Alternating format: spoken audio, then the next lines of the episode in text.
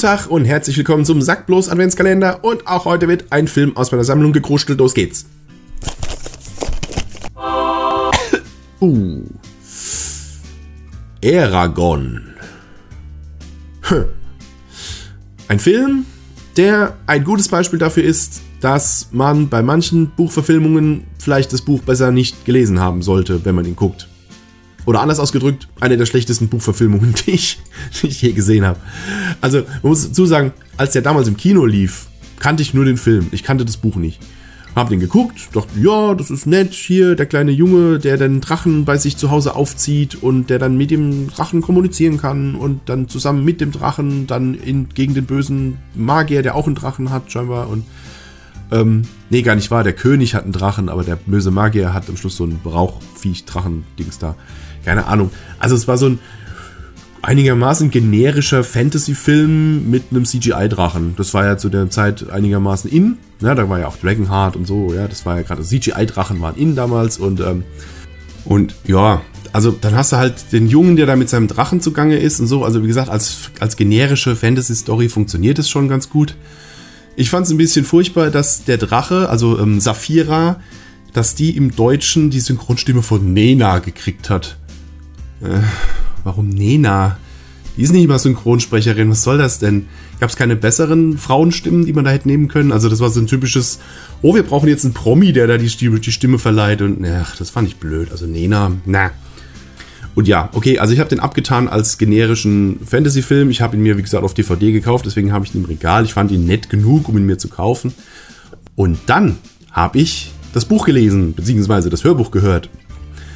Und huiuiui, da tun sich ähm, Abgründe auf, würde ich sagen, weil das, das Buch, beziehungsweise die Buchreihe, sind ja vier Romane, ähm, die sind ziemlich gut.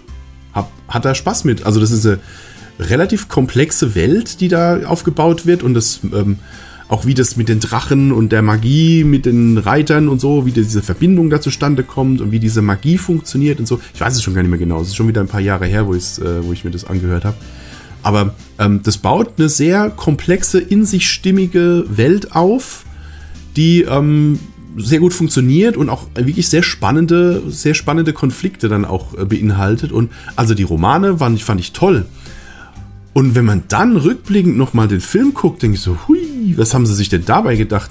Da werden einfach riesige Aspekte dieser Welt werden einfach ausgelassen. Zum Beispiel, dass es da eben auch in dieser Welt die Zwergen und Elfen gibt und so.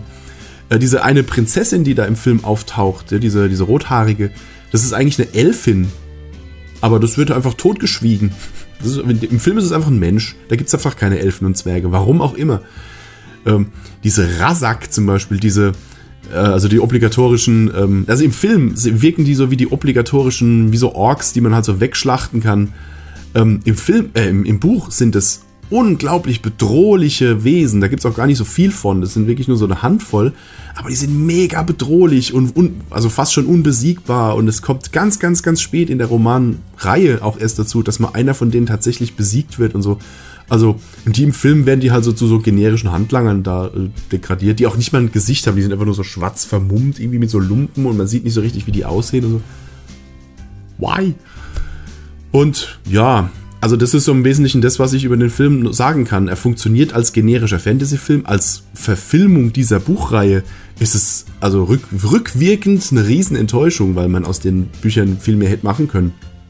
Ähm, vielleicht kommt ja demnächst mal wieder was dazu. Ich meine mal ein Gerücht gehört zu haben, dass die das nochmal aufleben lassen wollen, vielleicht als Netflix-Serie oder so. Wäre ich voll dabei, weil, wie gesagt, die Bücher geben das einigermaßen her, ähm, diese Welt und so, das ein bisschen weiter auszubauen. Aber der Film ist naja, war als Buchverfilmung jetzt nicht so geil. Naja. Vielleicht kommt morgen wieder was Besseres aus der Sammlung gekruschelt. Äh, das war's auf jeden Fall für heute. Wir hören uns morgen. Bis dann dann.